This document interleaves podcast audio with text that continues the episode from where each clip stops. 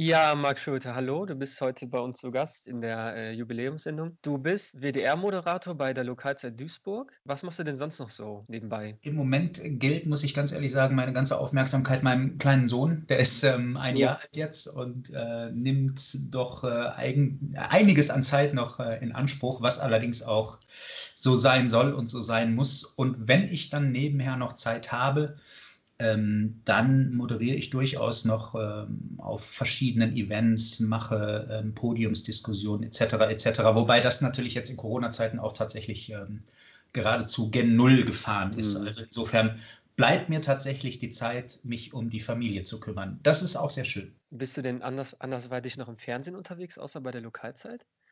Ähm, ja gut, ich mache jetzt halt nicht nur die, die Duisburger Lokalzeit, also nicht nur diese regionale Schiene für Duisburg und den Niederrhein. Ich mache dazu noch die ähm, Samstagssendung, die mhm. Lokalzeit am Samstag. Das ist ja ein landesweites Format seit mittlerweile fast sieben Jahren. Da wechsle ich mich ab mit den äh, Kolleginnen Desiree Rösch und äh, Miriam Lange. Mhm. Und dann haben wir noch an Feiertagen und an Sonntagen in den Ferien ähm, die sogenannten Lokalzeitgeschichten ähm, die ich noch im Wechsel ebenfalls mit den beiden äh, Damen moderiere. Und ab und zu schalte ich noch als Reporter entweder auch für eine der Lokalzeiten oder für hier und heute am Nachmittag. Okay. Spannend. Ähm, wie würdest du denn deine, deinen Weg in die Medienbranche beschreiben? Also wie, welche Steps bist du gegangen? Ja, das war im Grunde so ein bisschen wie die Jungfrau zum Kind, muss ich sagen, weil ich, ähm, ich hatte jetzt nie den Plan, in die Medien zu gehen. Es hat mich immer interessiert, allerdings war dieses ganze Medienbusiness, diese ganze Branche, war für mich immer so gewaltig, so wuchtig, dass ich überhaupt nicht wusste, wie ich da einen Einstieg finden soll. Ich hatte auch nie vor, jetzt irgendwie vor dem Mikrofon oder vor der Kamera zu arbeiten. Mhm. Ähm, und insofern bin ich auch erstmal einen kleinen Umweg gegangen nach dem Abitur, weil ich so überhaupt nicht wusste, was, was gehen soll bei mir. Habe ich mich dann erstmal für eine Ausbildung entschieden zum Fachinformatiker. Mhm. Und diese Ausbildung, das war damals 1997 ein nagelneuer Ausbildungsberuf. Und die habe ich dann aber nach einem Jahr sehr überraschend abgebrochen, aus, äh, aus Gründen, wie man so schön sagt. Und ähm, dann stand ich erstmal da ohne irgendwas in der Hand und ähm, bin dann über einen Bekannten letztendlich, äh, der im Lokalfunk bei uns in der Region gearbeitet hat, äh, an ein Praktikum gekommen bei uns im Lokalsender, Radio EN damals, heute Radio Ennepe Ruhr. Ähm, ja, und habe dann ein paar Wochen Praktikum gemacht, hatte dann das Glück, freier Mitarbeiter zu werden ähm, dann wiederum ebenfalls ein Riesenglück, dass ich ein Jahr später sofort das, das Volo da gekriegt habe, das Volontariat. Ja, und so hat dann eins, äh, eins das andere ergeben und letztendlich bin ich dann 2003 zum WDR gewechselt, zu 1 Live damals und kurz darauf noch zu WDR 2. Ah, okay. Das heißt, das Volo hast du auch bei diesem Radio gemacht, wo du dann das Genau, genau. Das habe ich im Lokalfunk damals gemacht. Ähm, und äh, das war auch total verrückt. Äh, das war damals alles von der Zeit her, wie gesagt, 1997, 98 war das alles noch ein bisschen anders, als es das heute ist. Mhm. Aber zum Beispiel gehört ja zu so einem Volo auch im, im äh, Privatfunk, also im Lokalfunk, äh, dass man Volo-Kurse macht etc., dass man Praktika noch nebenher macht. Und ich erinnere mich noch äh, an ein Praktikum, das ich machen musste. Das habe ich bei äh, Sat1 regional in Dortmund gemacht, bei der Produktionsfirma für Sat1.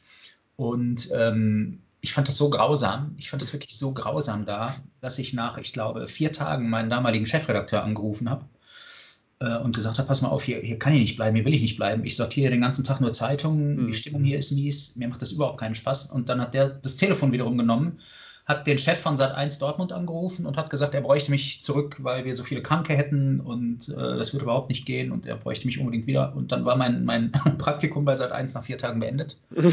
Und ähm, das war für mich aber wirklich das Beste dann auch, was mir in dem Moment passieren konnte. Ehrlichkeit, ne? Ja. Direkt, ja, ja. ähm, ja, das hört sich aber auch so an, dass du auf jeden Fall immer so ein bisschen ähm, dran geblieben bist an deinem Traum, sage ich mal, das zu machen. Also, welche Motivation hat dich da getrieben, diesen Weg zu gehen und deine Ausbildung abzubrechen? Also, dass ich die Ausbildung abgebrochen habe, muss ich ganz ehrlich sagen, das hatte diverse Gründe. Da spielte zum Beispiel auch ja durchaus Mobbing eine Rolle. Ne? Mhm. Also, das waren, waren Geschichten, die mir vielleicht so während der Ausbildung gar nicht so bewusst waren, ähm, wo dann mein Vater aber zu mir sagte, hör mal, wir sehen doch, dass es dir schlecht geht. Mhm.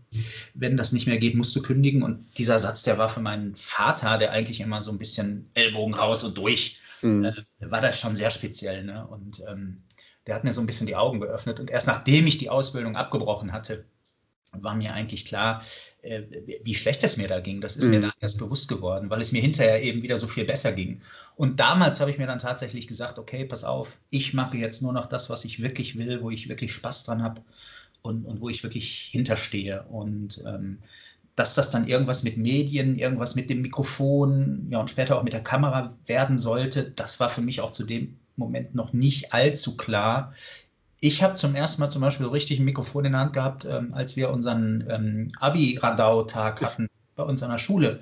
Ja. Und hieß es auf einmal, als wir alle Klassen auf dem Schulhof versammelt hatten, hieß es irgendwie auf einmal, ähm, jetzt brauchen wir noch einen, der hier ein bisschen das Programm macht. Äh, Marc, nimm mal. Ja. Äh, und dann hatte ich das Mikro in der Hand und hatte Riesenspaß. Und das war so, so ziemlich der erste Schritt mit in die Richtung.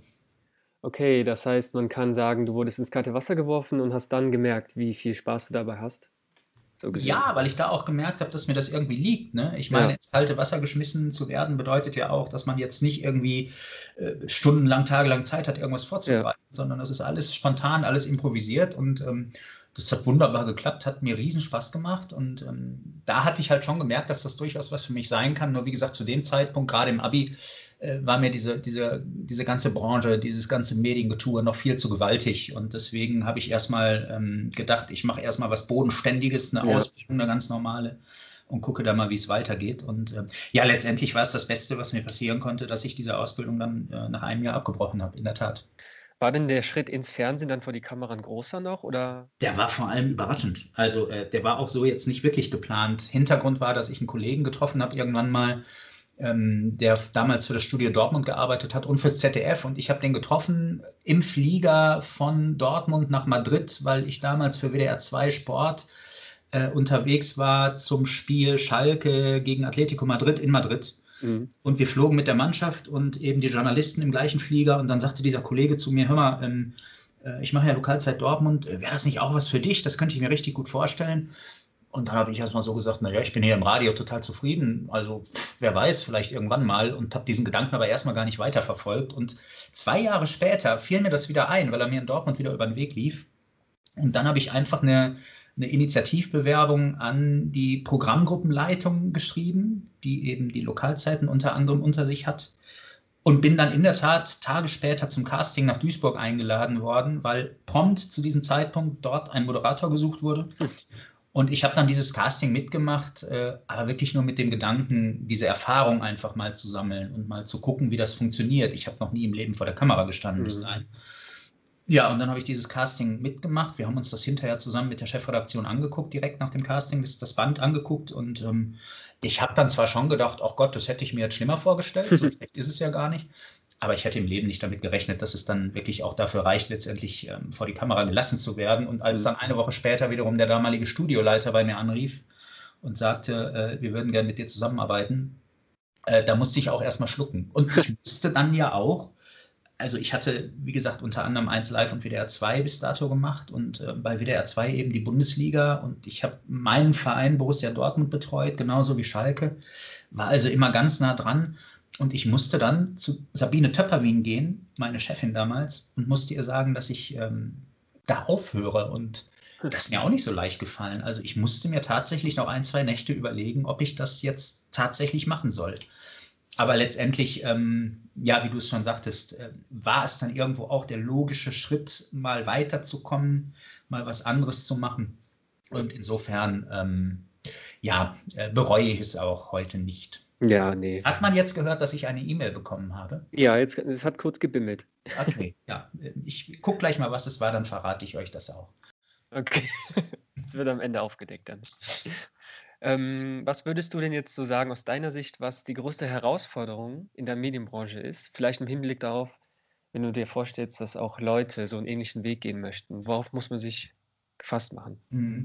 Also ähm, als ich damals angefangen habe äh, und ein bisschen Erfahrung gesammelt hatte, ich würde mal so sagen Anfang, Mitte der 2000er, da hätte ich tatsächlich jedem noch gesagt, mache es, tu es, es ist ein, ein toller Bereich, es ist ein toller Job.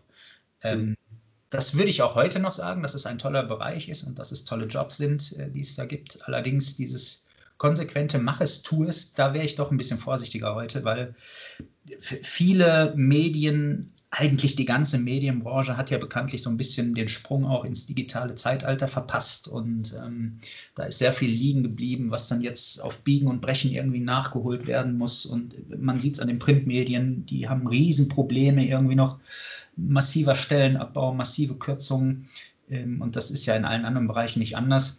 Und ich glaube, das ist ähm, die größte Herausforderung in der Medienbranche, den ganzen Laden noch irgendwie äh, auf Zukunft einzustellen. Ne? Da ist ja. man gerade noch mittendran und mittendrin. Aber das ist eben lange noch nicht abgeschlossen, wo auch viele gute Ansätze bei sind, aber wo man dann auch als Privatmensch denkt, der schon lange mit, mit äh, ich sag mal, sozialen Netzwerken etc. arbeitet, äh, ja, wo man dann denkt, ja, mein Gott, da hätten wir auch vor zehn Jahren schon mal mit anfangen können. Ne? Mhm. Also insofern, das ist tatsächlich in der gesamten Branche noch eine riesen Herausforderung. Äh, gibt natürlich auch Riesenchancen. Ne? Also äh, wer da jetzt aufs richtige Pferd setzt in der Medienbranche, hm, der hat sicherlich auch gute Möglichkeiten, da ähm, wirklich einen guten Job zu kriegen und dann letztendlich, wenn dieser Schritt äh, in die Zukunft mal abgeschlossen ist, dann wirklich auch ähm, richtig gut drin zu sein. Ich denke auch gerade mal so für junge Leute, ne?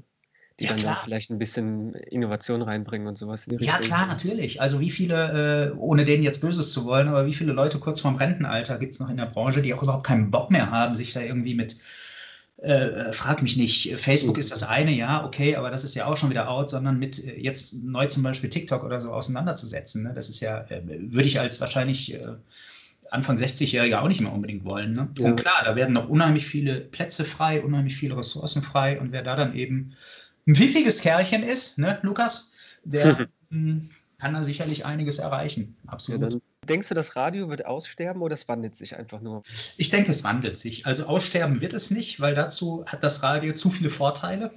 Ähm, und vor allem, es gibt einfach auch zu viele Lebenssituationen, in denen man äh, Radio zwar hören kann, aber eben nicht zum Beispiel Fernsehen gucken kann. Ne? Sei es jetzt beim Autofahren, sei es äh, auf der Arbeit, sei es abends im Bett vielleicht oder so.